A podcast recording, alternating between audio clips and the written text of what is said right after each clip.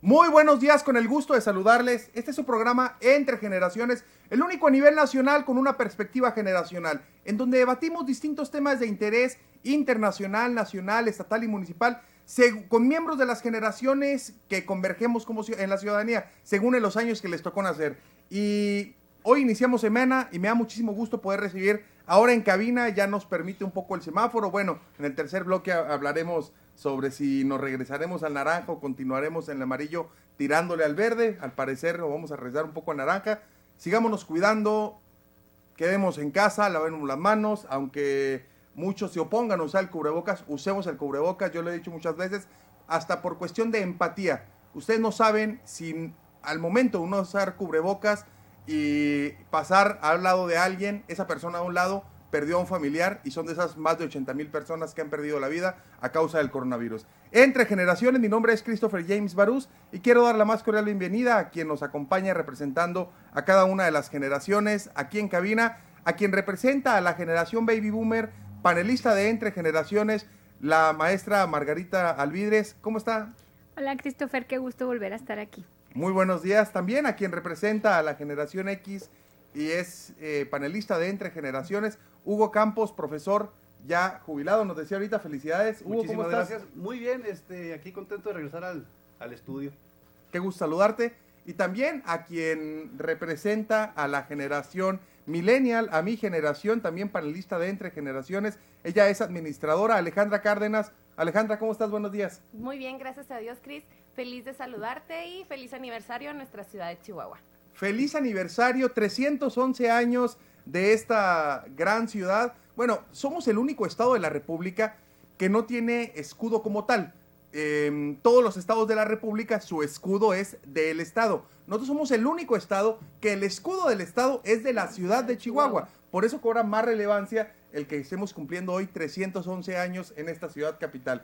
Pero en este programa Entre Generaciones estaremos hablando sobre protestas en Chile, la petición por parte del presidente de la República de disculpas hacia el Papa mediante una carta que se disculpe este, el clero em, por la colonia y el semáforo casi a pasar a naranja. Pero para dar inicio, escuchemos el contexto por parte de nuestro productor Omar Juárez.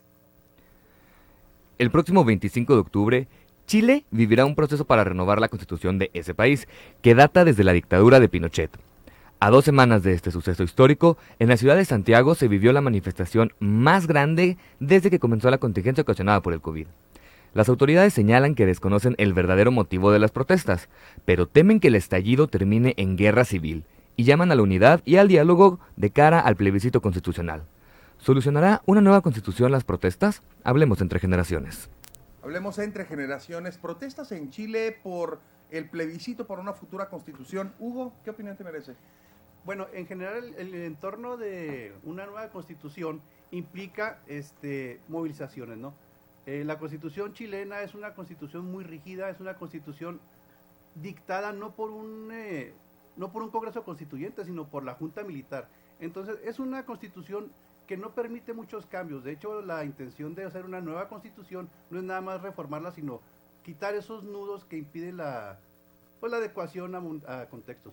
Este, de hecho, lo único que pudo lograr, o sea, si la misma constitución no permitía ese tipo de, modificaciones, era la movilización popular. Y ahorita se están mezclando tanto aspectos conservadores o este, progresistas, elementos progresistas, que están convergiendo en este tipo de, manifestaciones, pues.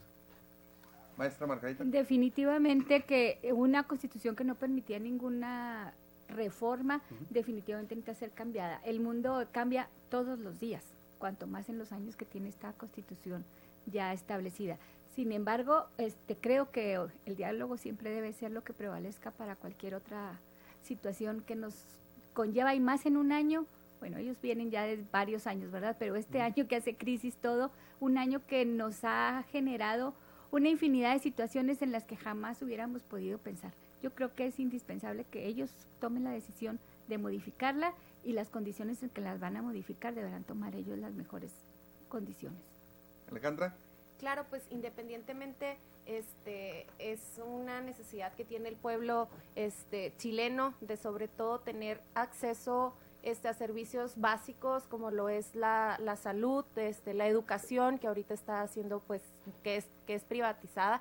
No podemos dejar de un lado decir que esta constitución pues viene de un régimen militar, este, donde no, como lo mencionó el profesor, no se pueden hacer cambios, este, eh, pues vemos el, el congelamiento de varios asuntos súper importantes para toda la comunidad chilena que no se han podido este, destrabar, que no se han podido llevar eh, pues para una vida social diferente, donde la desigualdad sigue siendo muy latente en toda esta comunidad chilena y sobre todo pues la violencia que hemos estado viendo con los carabineros. Así es, y eso nos hace, muchos me preguntarían, o se estarán preguntando en radio, en redes sociales o en televisión, ¿por qué estamos hablando de esto? A ver, aparte de la importancia que es para América Latina y para nuestros hermanos centroamericanos y, latinoamericanos, sudamericanos, mm, lo que está sucediendo en Chile en una reforma de la Constitución. Ahorita usted lo decía, maestra Margarita, y lo decía, los momentos van cambiando, la sociedad va evolucionando, se va transformando. Y acá en México pareciera que cada tres o cada seis años algunos invocan a nuevas constituciones, algunos otros invocan a nuevas reformas, pero vivimos en este péndulo en donde seguimos cambiando leyes cada tres o cada seis años que no nos permitan que se consoliden algunas. Incluso algunos dicen que la constitución que tenemos eh, actualmente, que nos rige actualmente, la del 17, de 1917, ya de 113 años, ya es obsoleta. ¿Qué opinión le merece? No, yo creo que debe de tener bases muy firmes todavía que deben de ser adecuadas a los nuevos tiempos. Pero definitivamente creo que fue una constitución que fue hecha en función de una sociedad Em, a la que y de la que nos hemos este, aprovechado y servido y, la generar, la, el generar instituciones, este país es un país de instituciones y las tenemos que respetar, las tenemos que adecuar, porque los tiempos cambian, no hay nada más dinámico en esta vida que el dinamismo que nos da el cambio de un día para otro siempre. Maestro Este, en el caso de la Constitución mexicana, ¿no? La Constitución mexicana respondió a un, movimiento histórico que fue la Revolución Mexicana. Entonces, eh, las luchas sociales, los ideales de la población mexicana se vieron reflejados en buena medida en la Constitución, que no es el caso de la Constitución chilena. En la Constitución chilena está muy detallado en cuestiones muy administrativas, muy técnicas, muy legales, pero los aspectos sociales de la población casi no se tocan. Ahora, eh, en el caso de México, eh, no ha habido tanta atomización de las fuerzas políticas como en el caso chileno, ¿no? De hecho, si uno revisa en el papel es más difícil modificar la constitución en México que en Chile. Aquí se piden para eh, dos tercios, allá es un poquito menos para hacer modificaciones. Sin embargo, aquí es más fácil conseguir los dos tercios. Cuando está el PRI, pues mucho más fácil, ¿no? Este, allá no. Entonces, una de las cuestiones que se está ahorita planteando en Chile es que en la nueva constitución, el, el lograr cambios, modificaciones, sea con porcentajes menores. Pero es eso, ¿no? En Chile, la constitución actual responde a una dictadura militar. La de México, con todos los errores, correspondió a un movimiento revolucionario. Con todos los errores y altibajos, México, eh, para bien, no hemos vivido una dictadura militar, no hemos vivido un Estado en donde, si bien es cierto, hubo un partido hegemónico por más de 70 años en el poder y luego se dio una transición a la democracia por la vía pacífica, nosotros somos de los únicos países en el mundo que podemos vanagloriarnos por mencionar que no hemos vivido una dictadura militar. Afortunadamente, eh, no la hemos vivido y espero nunca la vivamos.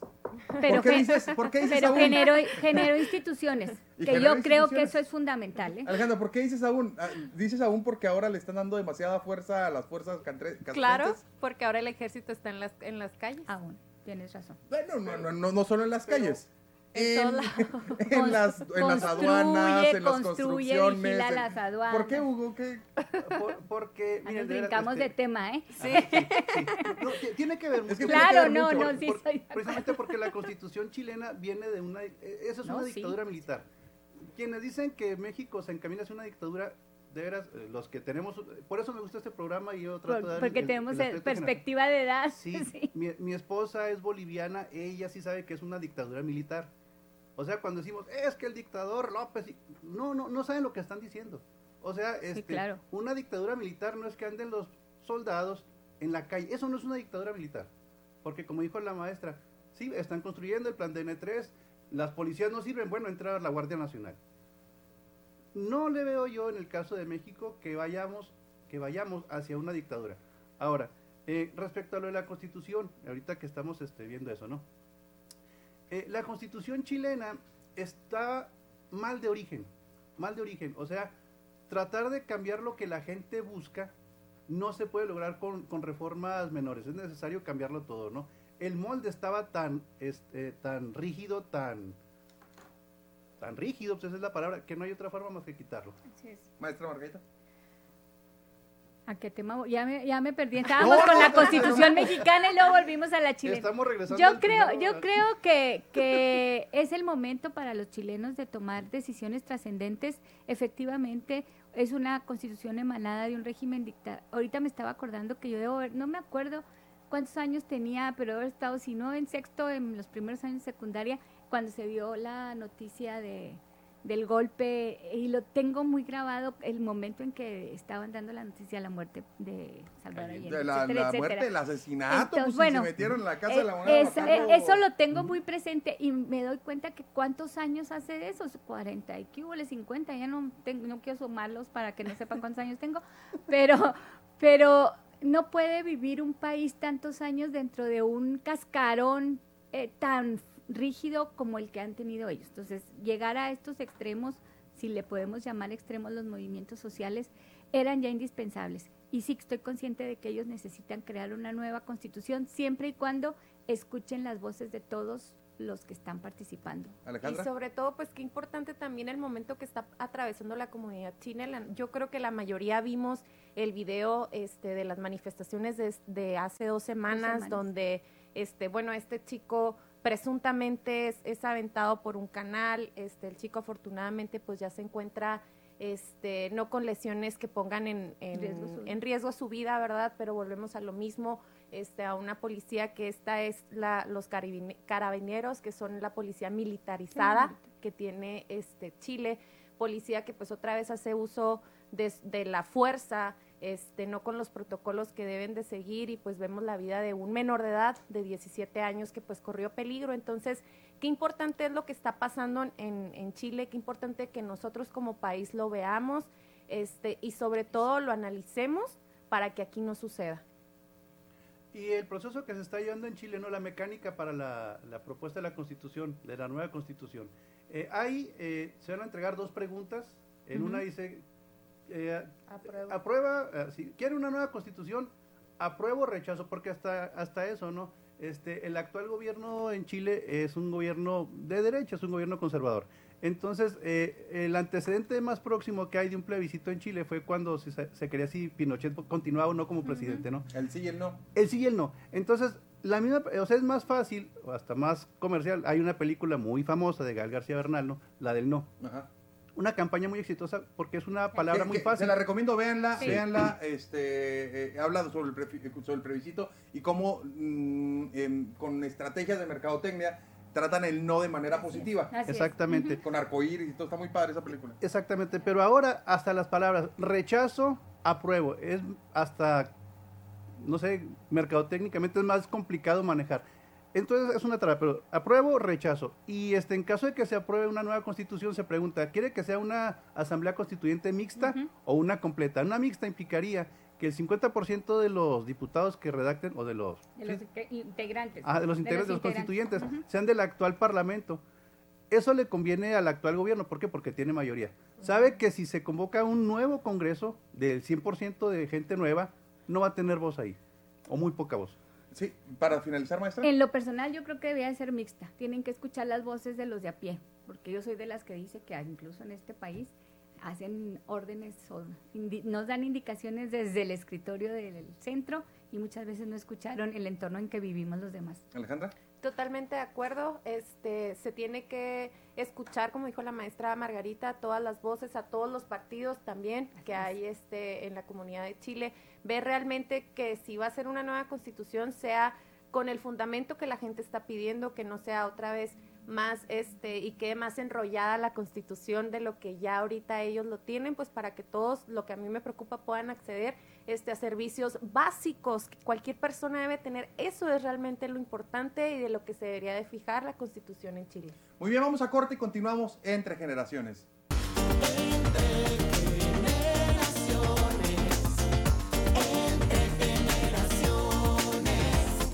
Entre generaciones, segundo bloque, carta del presidente Andrés Manuel López Obrador al Papa. Escuchamos el contexto. La esposa del presidente, Beatriz Gutiérrez, entregó una carta al Papa Francisco de parte del mismo presidente López Obrador en la que solicita que la Iglesia Católica y la monarquía española se disculpen públicamente por las atrocidades cometidas en contra de los pueblos originarios durante la conquista.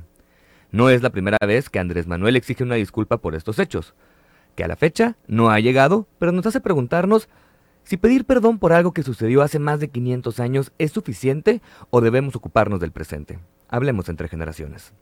Hablemos entre generaciones, carta del presidente López Obrador eh, al Papa vía eh, su pareja este, Beatriz Gutiérrez Müller. Mm, pero antes de entrar al, debate de si es correcto o no es correcto, yo estoy a favor de poder eh, repensar la historia en ese aspecto. Pero Beatriz Gutiérrez Müller, que es la esposa del presidente de la República, la no primera dama, como se ha dicho desde que inicia el gobierno, hace una visita de Oficial. oficial como primera dama. Alejandra. Sí, pues es lo mismo que pregunto, ¿no? Ahorita este, ella sí se está dando su lugar de, de primera dama, no que, lo de, no que no lo debería de hacer, al contrario, pues es la esposa del presidente, son funciones que ella siempre debió haber realizado, pero pues creo que nada más está, en mi punto personal de vista, únicamente está realizando las funciones que para su interés y para su propio este, beneficio personal, hasta un poco de ego lo está haciendo. ¿A qué me refiero con esto? Por ejemplo, ella, lo sabemos, le llama la atención la historia, por eso fue con el Papa a pedirle este, ese, ese tipo de códices, ese tipo de documentos históricos para lo que va a venir el año que entra.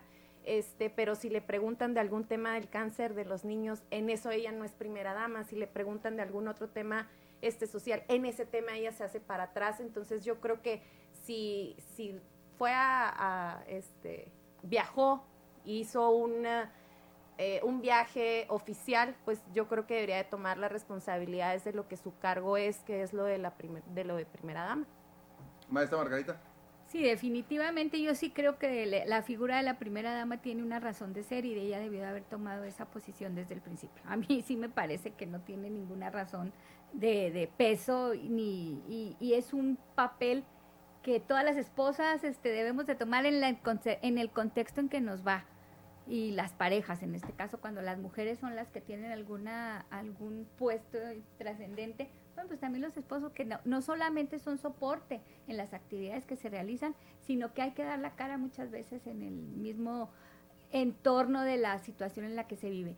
Eh, en lo personal yo no estoy de acuerdo con la carta, Christopher, tú ya dijiste que sí, pero me gustaría escuchar la... la- No, yo, no, yo no es que esté de Sí, acuerdo. no, solo- yo, yo- yo creo, yo creo que en estas circunstancias y después de lo de las de la el entorno en el que vivimos en este año, por Dios, vamos a verlo de adelante. Ya lo que pasó, pues bien hecho o mal Sí. hecho, nadie sabe las circunstancias en que se generaron las acciones. Yo siempre digo que tenemos que pensar en qué momento De las la circunstancias, el concepto estaba. Ahí nos podríamos aventar si las cruzadas y esto y lo otro y nunca sería inacabable y pasó hace miles de años. Yo, yo- Veamos lo que pasa mañana, no lo Maestra. que pasó ayer. Yo, yo sí creo que debemos de repensar la historia en ese aspecto, pero tampoco puedo obviar que ya se han pedido disculpas en tres ocasiones. Es decir, insistir tanto con la misma disculpa cuando ya distintos papas en distintos momentos han pedido disculpas Exacto. ante lo que se cometió cuando se hizo la colonización. Yo creo que es eso, sí es seguir ciclado el pasado. De ahí en más, en repensar la historia, en cómo vemos si vinieron y nos colonizaron a un país que ni siquiera era México en ese momento, que ni siquiera estábamos Así en ese es. momento. O sea, eh, eh, es caer en un debate innecesario. Hugo, Este, bueno, pero primero lo de la no primera dama. La, Primera la dama. primera dama. Eh, la, esposa del presidente tiene un cargo en cuanto a un aspecto cultural.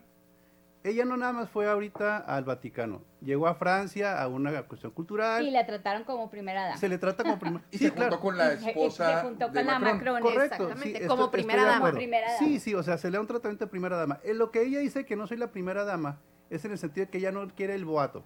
Está en una cuestión oficial de Estado. Y fue tratada con y fue tratada. Sí, correcto. Ahí estoy de acuerdo.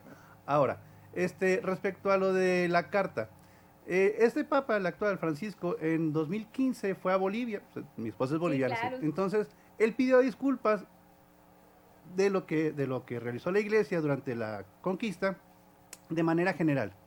El actual presidente, si algo tiene es que le interesan mucho los símbolos y la historia, ¿no? Pero los símbolos.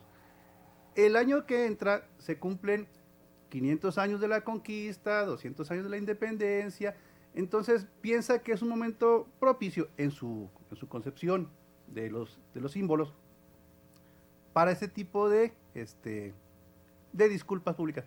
La disculpa del Papa no va a revivir a nadie, este, ni va a quitar problemas, pero se tiene que estar pensando, cuando uno dice, es que nada más te- hay que dejar de ver lo que se sucedió hace mucho tiempo, hay que ver el futuro. Bueno, ahorita empezamos el programa diciendo que cumplimos este aniversario como, como ciudad, entonces, ¿por qué empezar diciendo los aniversarios? Sí, ahora, eh, en cuanto a los símbolos, ¿no? Hay heridas Pero que no le andamos pidiendo perdón a, a ¿cómo se llama Antonio de esa Ayuya? Porque no, le No. hizo más acá o más allá. Correcto. Digo, eso ya, ya es historia, es historia. Correcto, Es que don Antonio, ¿por qué fue Pues voto sí. decisivo? Pues Sí, si la capital pudiéramos estar ahorita en Santa Isabel. exactamente. No, aquí estamos muy bien. Sí, que son- Ah, ¿tienes algo en contra de nuestros vecinos de Santa? Isabel o de No, Aquiles de Verdad o de la Junta acabo de de correr una carrera el fin de semana pasado, muy bonito, trato muy ¿En Santa cálido. Isabel? Así Pero a ver, es. bueno, a ver, No, no tengo nada en contra. tema, Ella Hugo, fue choteo. aquí, aquí el tema, Hugo, es si el presidente seguirá insistiendo esto cuando ya lo había planteado, cuando ya se había debatido y sigue poniendo en agenda pública algo tan importante para él en su agenda pública cuando hay otra serie de temas que para muchos otros pudieran ser más importantes. Sí, pero si nada más estuviera dedicado de tiempo completo a que me den disculpas, te la creo. Sí, pero se ha dedicado a hacer muchas otras cosas paralelas y viendo a futuro. Eh, Por ejemplo, este, se ha estado atendiendo a los pueblos indígenas. A lo mejor no al 100, a lo mejor no como todos quisiéramos, ¿no? Pero lo cierto es que ha habido programas sociales específicos del gobierno federal que van enfocados a resolver hoy y para mañana problemas indígenas concretos, ¿no? Eh, sembrando vida en, la- las áreas rurales, este, las universidades Benito Juárez en zonas indígenas, este, los eh, caminos rurales en Oaxaca. Es decir, sí ha habido ciertas acciones, o bastantes acciones, que no están pensando en el, en el pasado, sino en el futuro. Si solamente estuviera todos los días insistiendo en lo de la carta, te la creo. Pero hay muchas cosas que se están haciendo de manera práctica. Alejandra, ¿y sí está haciendo el presidente por los pueblos indígenas algo? Pues no sé, habrá que preguntarle este, a nuestros hermanos tarahumaras que marcharon. Exactamente. Ahorita les hablo. Exactamente, estoy de acuerdo este, contigo. Ahorita les Nada a más el sureste es México, estoy de acuerdo Exactamente, contigo nosotros también aquí totalmente. tenemos Así es. pueblos originarios y Ya. da tristeza y, y da este un sentimiento eh, que no De puedo ver. explicar de, de ver la, la marcha que hicieron, de ver que no son atendidos. Ellos mismos dicen que todos los programas que aquí el maestro amablemente mencionó, ellos no los han recibido desde el 2019, incluso el delegado no los ha atendido. Este, la última reunión antes de que hicieran este, la marcha y llegaran a la Ciudad de México, el delegado no acudió con ellos, es por eso que se tomó esa decisión. Este, yo pienso que mm, buscar un perdón por cosas que sucedieron hace 400, hace mil años, vaya, no podemos tener una, una mirada unidimensional, estar viendo nada más hacia el pasado. Yo creo que quien no conoce su historia lo repite totalmente de acuerdo, pero pues debemos de, de ver hacia el futuro, ¿verdad? Si de pedir perdón se trata, pues yo creo que hay familias de más de 80 mil muertos aquí, este, no las olvidemos de por el COVID. ¿Quién les va a pedir perdón a ellos? Sea este, responsabilidad del gobierno, de las instituciones de salud, quién lo va a hacer, ¿verdad? No creo que nada más la iglesia deba de pedir perdón, incluso también gobierno debe de pedir perdón por muchas de las cosas que han sucedido en nuestra nación. Maestra. Pues definitivamente, Christopher, yo sí considero que ese afán de, de- de enfocar toda la vista del gobierno hacia los pueblos indígenas, somos 130 millones de habitantes y no todos somos pueblos indígenas y hay muchísimas otras más carencias.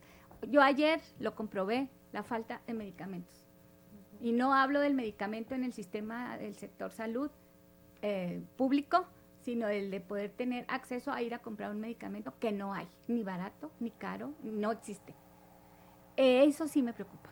O sea, los indígenas, todo mi respeto y qué bueno que los están atendiendo, pero no son los únicos.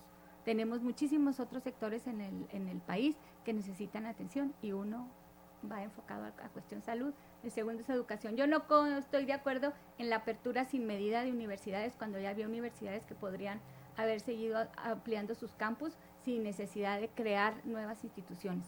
Yo creo que, que es, ese es un afán muy protagónico y sobre todo muy populista. Muy personal también. La Iglesia Católica, la monarquía española y el Estado mexicano deben ofrecer disculpas a los pueblos originarios.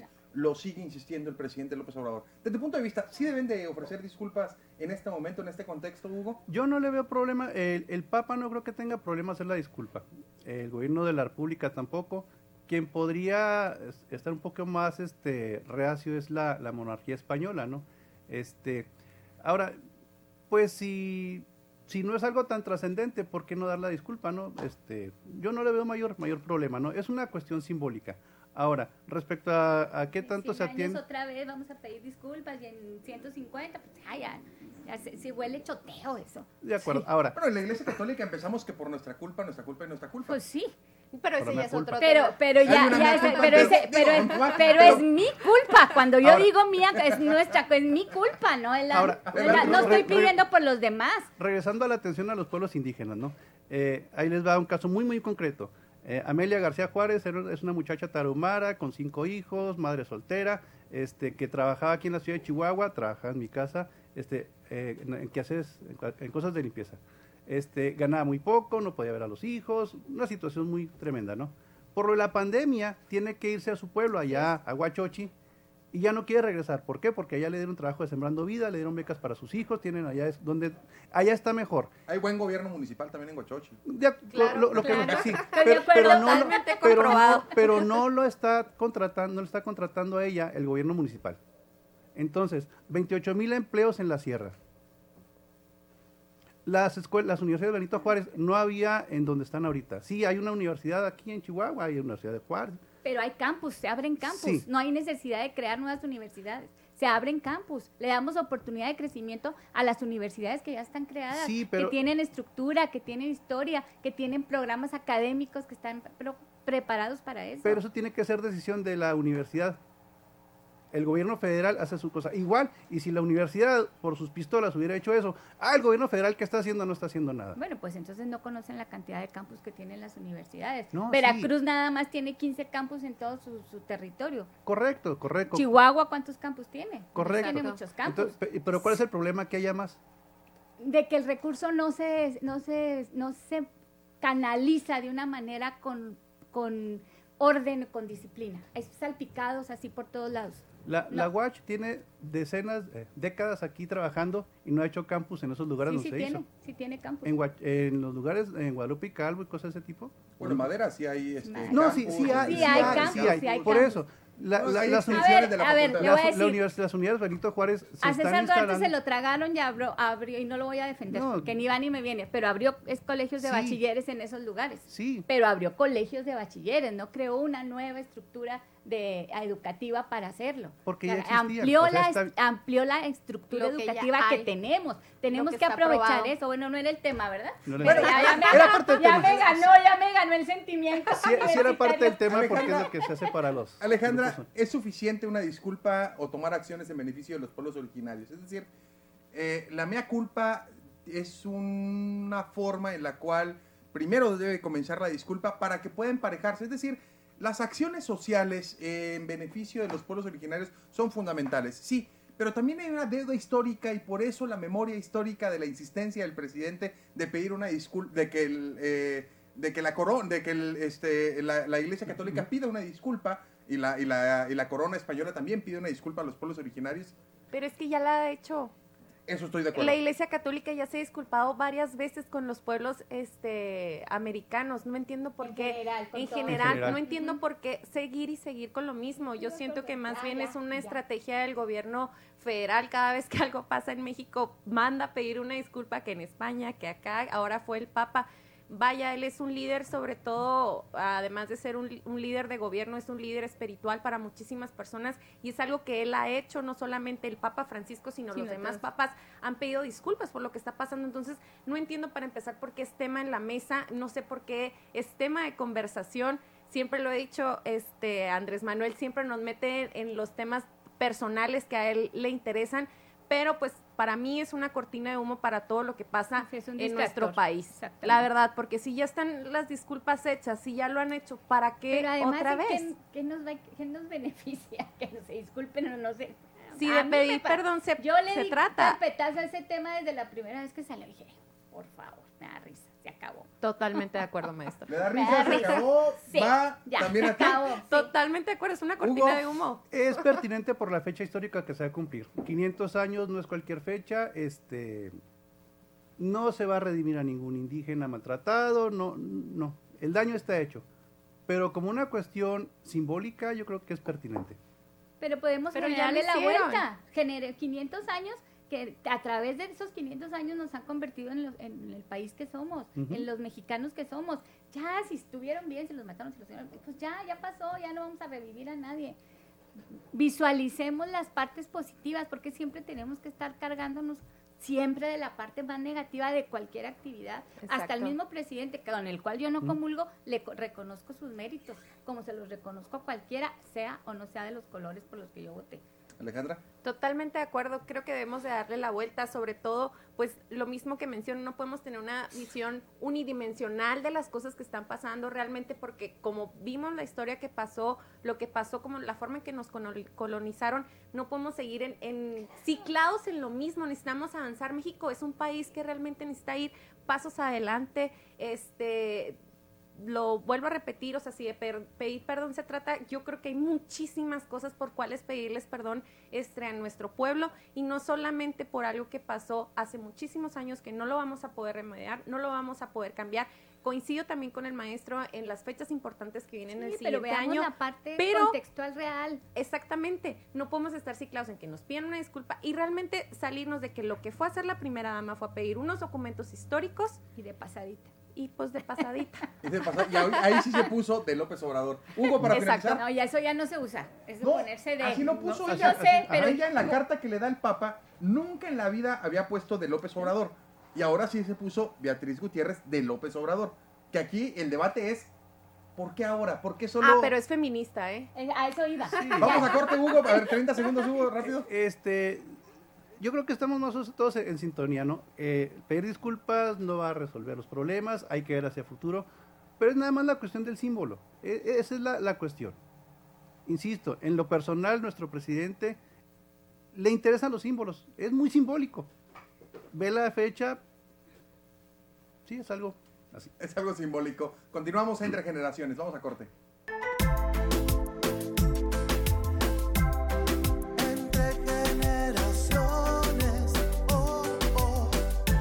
Continuamos, continuamos, continuamos entre generaciones.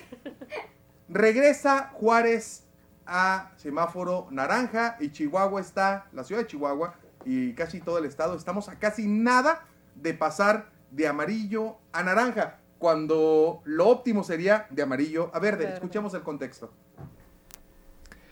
A partir de hoy, Juárez regresa a naranja en el, semáforo, epidemiológico, esto tras el repunte de casos nuevos en el estado. En medio de la ruta de la recuperación de la economía, esto podría traer consecuencias graves para quienes apenas pudieron regresar a sus actividades con el semáforo amarillo. ¿Es momento de que nos hagamos responsables del manejo de la contingencia? Hablemos entre generaciones. Maestra Margarita, ¿Qué opinión le merece? Que pues mira, Christopher, yo en lo personal creo que desde el inicio de estas actividades nunca debimos entrar tan radicalmente al confinamiento total al que nos mandaron. Y conste porque soy de la generación de la que me mandaron a mi casa sin restricción. Creo que las medidas estas que se usan en el semáforo naranja o en el amarillo debieron de ser las iniciales. Decía mi abuelita, hablando de generaciones, que, había, que a los niños había que sacarlos a la calle a que se curtieran, a que agarraran las defensas. Yo creo que eso es lo que tuvimos, el, plan debió de haber sido generar defensas, cumplir con los requisitos de usar el cubrebocas, lavarte las manos, eh, no tocarte la cara, no estar en lugares en exceso eh, concurridos y nos hubiéramos mantenido en un esquema tal vez naranja o amarillo permanente y no hubiéramos caído en el, en el esquema tan dramático en que cayó la economía. Creo yo que así debe haber sido. Hugo. Eh, ya habíamos platicado este tema en otros programas que me has invitado. Eh, la pandemia es muy nueva. cuando inició todo esto, este, no sabíamos qué iba a suceder. Es decir, no sabíamos realmente cómo se iba, cómo iba a evolucionar como enfermedad. Entonces, ante la duda, este, le- le- le- se, se tuvieron que tomar las medidas drásticas para tratar de contenerlo. ¿Que afecta a la economía? Claro que afecta a la economía, ¿no? Pero es cuando uno dice, bueno, este, o, o- o que bajen mis ingresos o, que mueran gente. Es decir, la, la disyuntiva era esa. A, a lo mejor a la vuelta ya de varios meses podemos decir, bueno, es que si hubiéramos hecho esto hubiera sido mejor, y estoy de acuerdo, ¿no? Se actuó en algunas cosas eh, no de la manera más adecuada. En exceso, pero No, sí con desconocimiento. en porque, eso por- estoy de porque volvemos a lo mismo, ¿no? Este, es que se actuó en exceso, sí, pero eh, ¿por qué hay tantos muertos? Bueno, entonces, y si no se hubiera actuado en exceso, entonces hubiera habido más muertos y se los hubiéramos echado a las autoridades. Y, eh, ahora, volviendo a lo que es aquí de, de Chihuahua, ¿no? Eh, es un, desgraciadamente, es un buen ejemplo para aprender. La primera parte del estado que pasó al semáforo naranja, perdón, amarillo, Fue. Fue es la zona que ahorita está de vuelta naranja. O sea, cuando, cuando Juárez se puso en, amarillo, nosotros estamos en naranja. Algo debió haber salido mal en ese contexto, ¿no? Porque sí, o sea, ya, ya están más avanzados. A- Así como decimos ahorita, ¿no? De que hay que ver a futuro. ¿Qué sucedió en esa franja fronteriza que no se hizo bien, que se tuvo que regresar? Para que el resto del Estado, de veras, en serio, como No ciudadanía, como no autoridades. Sí, ah, caray, ¿qué, qué no se hizo bien? Yo no le voy a echar la culpa al gobernador, a los presidentes municipales. No, como sociedad, ¿qué nos falló? ¿Por qué dimos el paso hacia atrás? Ahí tenemos que aprender. Alejandra. Pues yo me quedo mucho con lo que dijiste al inicio del programa. Este, el uso del cubrebocas debe de ser algo, Claro. hasta hacerlo por respeto de las personas que estamos este, a, enseguida de, de cada quien, ¿verdad? A, a veces voy yo por el súper y veo que ya la señora, este, para pedir el jamón, la verdad, Se se lo baja para que la señora que está pidiendo el jamón o las carnes frías, este, le pueda escuchar mejor. Entonces digo yo, oye, no, entonces ¿de qué sirve que lo traigamos puesto si para conversar o para algo así, pues no lo, no lo quitamos, ¿verdad? En un espacio tan concurrido y que vamos a lo mejor hasta tres veces a la semana, como lo es. pues ahí están cortando el jamón. Exactamente, y es bien, o sea, a mí me sorprendía mucho eso verlo, ahora también, pues no creo que, que la verdad que muchos de los comercios que apenas abrieron la semana pasada, muchos de los gimnasios que apenas este, reactivaron sus actividades, si ahorita este, vuelve a ser el, el- la cerrada de, de actividades económicas en dos semanas, si es que desgraciadamente volvemos al, al color naranja, no sé si ellos sobrevivan, no sé cuántos empleados, este, empleos se puedan perder. Ahora en la mañana estaba escuchando el primer caso de influenza y este Junto con coronavirus. junto con coronavirus. ¿Cuántas noticias no estamos viendo que hay desabasto de la eh, de la vacuna de, de la influenza? Sí, Entonces, yo- ¿para la dónde alca- yo ya no vamos? la alcancé. No, exactamente, o sea, ¿para dónde vamos? Porque también este, eh, en las noticias fueron muy claros, ¿no? Que a las únicas personas que se van a vacunar es, volvemos a lo mismo, la población en riesgo. Y no hay vacunas suficientes de la influenza para la, para la población que es este, denominada de riesgo. Eh, Por esta única vez, yo voy a decir que aquí yo sí no creo que sea culpa de las autoridades, porque realmente en todos los tres niveles de gobierno han estado muy insistentes. Aquí la única solución la tenemos cada uno de manera Claro. Individual. ¿a quién le echamos la culpa? Digo, No, mea la culpa, naturaleza- mea culpa, mea culpa, tema español. La naturaleza de la ciudadanía es, eh, desafortunadamente, no, em, no asumir la responsabilidad. Entonces, oye, es que hay fiestas, es que ¿por qué no van los policías y las, y las paran? Oye, es que hay tal cosa, es que ¿por qué no van las autoridades y clausuran? Oye, es que hay esto, es que ¿por qué no van las autoridades? Pues, ¿Y por qué no asumimos la Claro, es responsabilidad que, es que la en esta situación yo te digo que es una decisión personal. Claro. El, el otro, el otro día me decían mis nietos, porque les mandamos una foto que estábamos comiendo en chiringuitos, por cierto. Muy bien, y- los mejores y- tacos de Chihuahua. aquí están. Por cierto, y, y luego me dice, no, me contesta uno de mis nietos. Le digo, ¿por qué no? Porque tienes edad. Caramba. Dije tiene razón, pero yo asumí la responsabilidad de ir, ¿verdad? Si yo decidí salir a comer a un restaurante o algo, fue mi decisión. Yo no puedo decirle, ah, no, me- el- el- porque ya les dieron permiso, este ya tengo que ir. Bueno, si yo quiero salir y me voy a poner en riesgo, pues soy población completamente en riesgo, esa es una decisión que yo tomo, pero usar el cubrebocas, el lavarme las manos cada media hora, el traer el gel en la mano, el traer las toallitas para limpiar el volante en el caso de que, o, o- o- o cuando te subes al camión, lo que sea, esa es tu responsabilidad, lo que tienes que hacer, no le puedes achacar esa culpa a los demás. Si nosotros cambiamos otra vez a naranja, la culpa es de cada uno de nosotros por no cumplir Claro. las reglas. La responsabilidad de la sociedad en ese semáforo, Hugo. Sí, estoy de acuerdo con lo que se ha dicho, ¿no? Este, las indicaciones ahí están. Y a veces eh, nos bajan un poquito la rayita y ya pensamos que nos abrieron todas las puertas, ¿no? Ya estamos, estábamos en rojo, pasamos a naranja y parecía que estábamos en verde. O sea, e- es, cierto, este, sí falta en la ciudadanía mucha conciencia de eso, ¿no? Ahora igual la conciencia a veces la vamos aprendiendo a trancazos, ¿no? Hasta hace poco yo conocía gente que no creía que el, que el virus existía hasta que le pegó la enfermedad a un pariente o hasta que murió alguien, entonces, ah, caray, ya se cuida, ¿no? De hecho, el 22% de la ciudadanía en México no cree que el coronavirus existe. Es decir, le tienen más miedo a la, a la muñeca Anabel que se dicen que se escapó de un museo Ajá. que a la existencia del coronavirus. 22% en la encuesta de este fin de semana de Roy Campos eh, nos dice que el, 70 que el 22% de la gente cree que no existe el coronavirus y arriba del 70% tenemos mucho miedo de contagiarnos. Y, y- y es cierto, entonces, este, e- esa es una cuestión. Las autoridades tienen responsabilidades, sí, en cuanto a qué medidas se toman. Comunicación, Claro, que claro. sí, comunicación.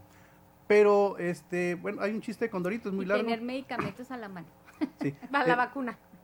Pero bueno, pero la, la- la vacuna no existe, ¿no? Ahorita. Ya le contaron el chiste de Ah, Condorito. Del Pero- pero- Condorito. El chiste de Condorito que iba a contar. Hugo. Es que está largo, o sea, eh, No, pero resumido. Resumido, entonces, este, está lloviendo mucho, se inunda la casa de Condorito, este, está en el techo, llega una lancha, le dice, véngase, lo voy a llevar a, este, a un lugar más alto. No, vaya y busca otra persona, sé que Dios me va a salvar. Bueno, se va y luego llega un bote con motor, este, órale, vámonos, este, no, yo tengo fe en que Dios me va a salvar. Sigue lloviendo, este, llega un helicóptero, le avientan la cuerda. Véngase a salvarlo. No, yo tengo fe en que Dios me va a salvar. Se va el helicóptero y Condorito se ahoga.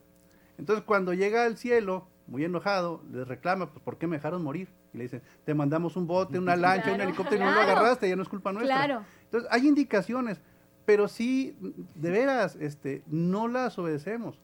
Casos así tan dramáticos como la enfermera que va saliendo y que dice, no la frieguen, están haciendo fila para comprar cerveza y, o sea, ahí ya no tiene la culpa la autoridad.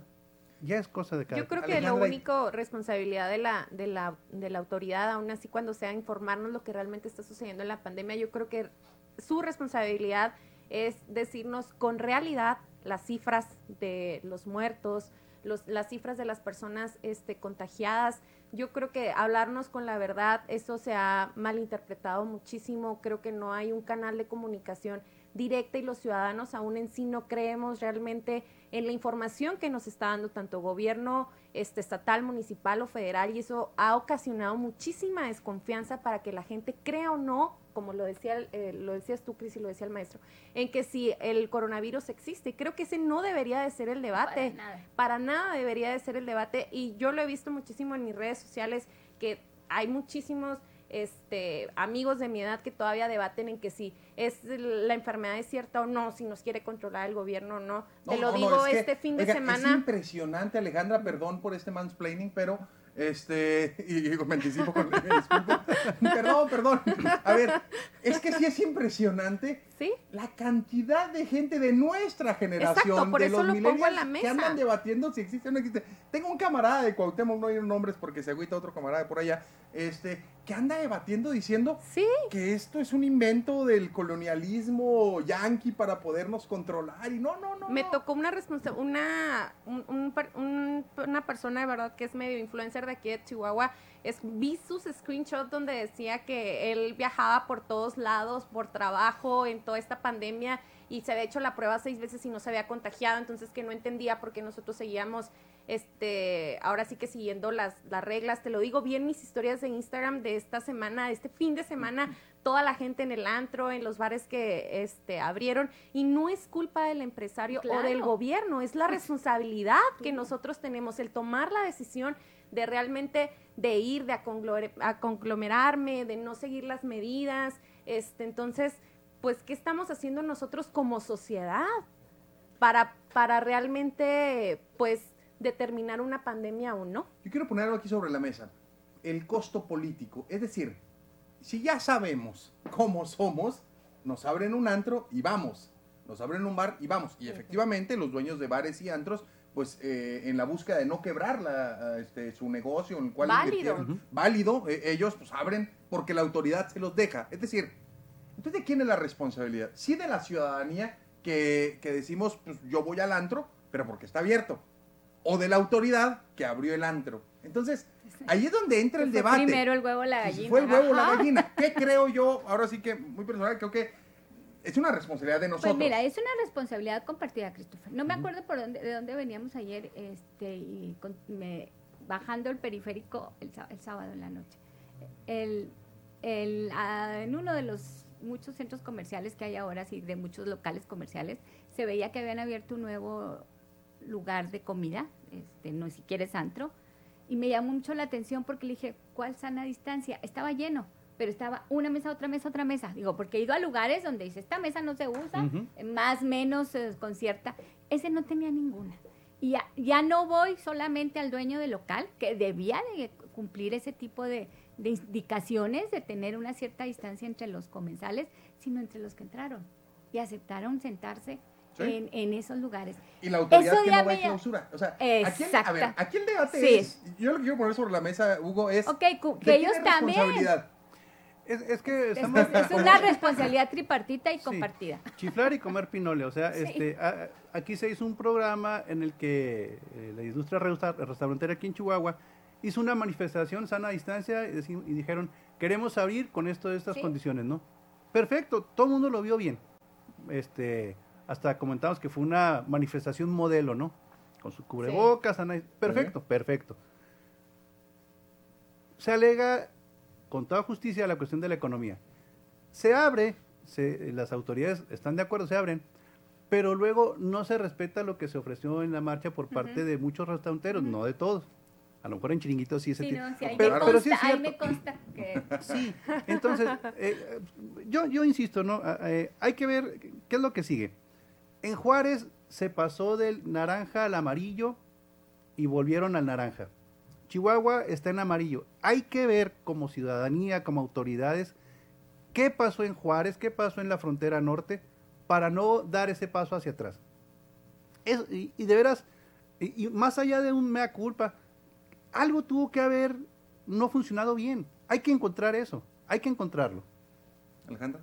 Sí, totalmente de acuerdo. Este, tenemos que fijarnos, pues, en, en el caso que nosotros tenemos aquí cerquitas, ¿verdad? De, de Ciudad Juárez. Yo hablo, por ejemplo, de- del municipio donde yo soy, de Nuevo Casas Grandes. También fue un municipio que regresó al amarillo. Es un municipio con muy poca población, donde está habiendo muchísimos, este, muchos contagios y regresó de igual manera, este, al, al naranja. Creo que, como lo ha mencionado también la maestra, esta es una decisión personal. Cada quien tiene que cuidar a su familia, tiene que cuidar su entorno. Tenemos que ser responsables. Siempre lo he dicho, tenemos que hacer comunidad. No puedo este, vivir eh, ensimismada nada más de lo que le pasa a mí y a mi familia. Tengo que ser responsable por los demás. Tampoco me parece justo que la economía deba de parar los bares o los antros o cualquier establecimiento comercial porque ellos también hacen un esfuerzo por llevarle sustento y este comida a sus propias familias y sobre todo en crear y generar este empleo para que la ciudad de Chihuahua funcione como nos estábamos acostumbrados a que funcionara en el desarrollo al que íbamos. Pero todo tiene que ser totalmente responsable. Si yo acudo a un antro, lo, lo digo porque es lo que mi generación y, y- y mi edad este, está haciendo, por eso lo pongo sobre la mesa. A lo mejor tratar de ser un poco más responsable. Si voy al baño, ahí por el pasillo donde voy caminando en el antro, ahí ponerme el cubrebocas, salir del baño, llevar mi cubrebocas hasta que llego a mi mesa, hacer un poco de estas acciones para que realmente ni el empresario del antro tenga algo, algún tipo de problema, ni yo lleve a lo mejor una enfermedad a personas mayores o de mayor riesgo en, en mi familia. Muy bien, vamos a corte y regresamos a la ronda rápida. ¿ok? Estamos entre generaciones. Usemos cubrebocas, lavemos las manos y conservemos la sana distancia. Continuamos. Y los continuamos. voltea Sigue el debate. Continuamos entre generaciones. Ronda rápida. Yo les digo una palabra y ustedes me dicen lo primero que venga a la mente. Maestra, Andrés Manuel López Obrador. No confío en él. Tres Hugo, palabras. Iglesia Católica. Debe pedir disculpas. Alejandra, Conquista. Eh, México, Maestra, coronavirus. Tapabocas. Hugo, protestas. Si son legítimas, bienvenidas. Alejandra, plebiscito constitucional. necesario. Maestra, libertad de expresión. Con prudencia. Hugo, manifestaciones. Si son legítimas y encausadas, bienvenidas. Alejandra, pandemia. Coronavirus. Maestra, estallido social. Diálogo. Hugo, semáforo. Una guía para actuar. Alejandra, recuperación. Económica. Maestra, futuro. Diálogo. Hugo, democracia. Debe fomentarse. Y Alejandra, cambio. Necesario. Muchísimas gracias. Todavía nos dicen que nos queda un, este, poquito de tiempo. Para cerrar este programa, últimas, eh, últimas reflexiones, maestra. Yo insisto en que eh, la responsabilidad de no brincar del amarillo al naranja también es una responsabilidad compartida, principalmente de cada uno de nosotros tomar conciencia de que necesitamos seguir las indicaciones que nos han dado, pero que debe de estar muy monitoreado tanto por las autoridades como por los prestadores de servicios. Hugo, Eh, volver a lo mismo que decía, este, eh, ¿tu nombre se fue? Alejandra. Alejandra. Sí, el joven piensa es que a mí no me va a dar y probablemente no le dé o si le da le va a dar menos. Pero el problema es cuando se acerca a una población vulnerable. Entonces, sí, eh, no te vas a enfermar tú probablemente, pero a lo mejor tus padres o tus hermanos, o perdón, tus abuelos, tus vecinos.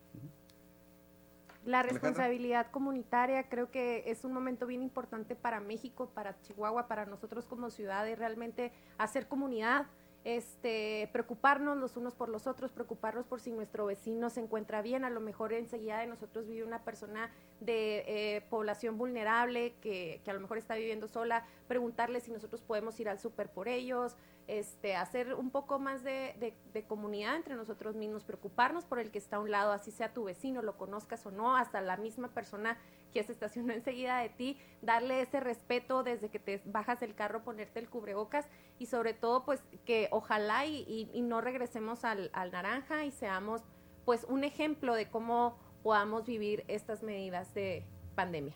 Así es, pensemos colectivamente, no caigamos en el egoísmo. Y también yo no, no lo metí al debate, pero el mercado no nos va a salvar de todo, no nos va a salvar de la vida, sino es la salud, la protección y las medidas que nosotros tomemos, la única forma en la que podamos seguir con vida y disfrutando de, de, de, pues, de nuestra vida. Vaya, muchísimas gracias por acompañarnos, maestra Margarita Alvides. Gracias, Christopher, qué gusto estar aquí de nuevo. Hugo Campos, muchas gracias. Gracias a ti por invitarme. Alejandra Cárdenas, muchísimas gracias. Gracias, Cris, a ti. Muchísimas gracias a toda la gente que nos ve a través de las redes sociales en 173 de Total Play y, a- y en 102.5 FM. Este es su programa Entre Generaciones. Mi nombre es Christopher James Barús y no se les olvide que a esta vida venimos a hacer amigos, a hacer historia, pero sobre todo a ser felices. Hasta mañana.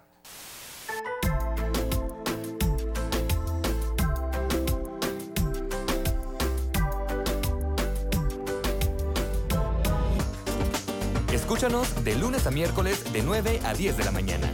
Entre generaciones, con Christopher James Barús.